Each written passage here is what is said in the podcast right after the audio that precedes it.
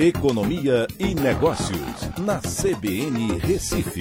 Oferecimento Cicred Recife e Seguros Unimed. Soluções em seguros e previdência complementar. Olá, amigos, tudo bem? No podcast de hoje eu vou falar sobre a mudança no comando da Petrobras que não vai reduzir o preço dos combustíveis. O presidente Bolsonaro anunciou a substituição de Joaquim Silva e Luna por Adriano Pires no comando da Petrobras, mas essa mudança não vai afetar o preço dos combustíveis e nem é por conta do novo escolhido. A Petrobras vem sofrendo ameaças de um novo intervencionismo do executivo para controlar os preços dos combustíveis e a forma como os repasses de reajustes do, do barril de petróleo eh, funcionam. Mas as novas regras eh, da lei das estatais trazem mais governança e teriam que ser alteradas.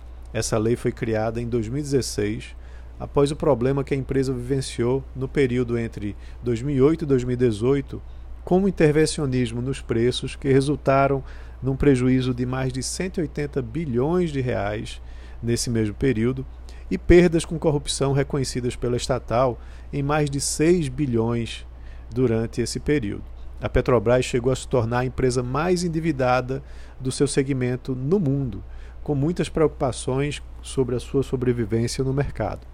Por conta dos ajustes na governança, incluindo a atual política de repasse de preços internacionais, a empresa contornou essa situação. O recém-escolhido para o cargo tampouco tem interesse em fazer alterações na política de repasse de preços internacionais. Com vasta experiência no segmento, defendeu diversas vezes o não intervencionismo estatal. A solução, se for confeccionada, provavelmente virá dos cofres públicos. O Tesouro Nacional poderá ser acionado para bancar mais um subsídio ao consumo. Dessa vez, o de combustíveis fósseis, copiando o que já vem acontecendo na zona do euro, Califórnia e Canadá. Um auxílio combustível ou outra forma indireta de baixar o preço com mais impostos provavelmente será o caso.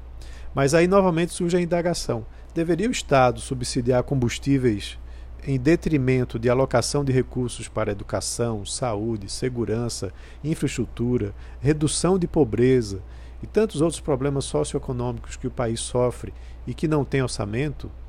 Pois é, claro que não. A substituição de presidente representa apenas, na realidade, uma movimentação política em ano de eleição para atender os eleitores, mostrando que algo está sendo feito, mesmo que na realidade não traga efeitos a não ser mais volatilidade no preço das ações da Petrobras no mercado financeiro. Então é isso, um abraço a todos e até a próxima.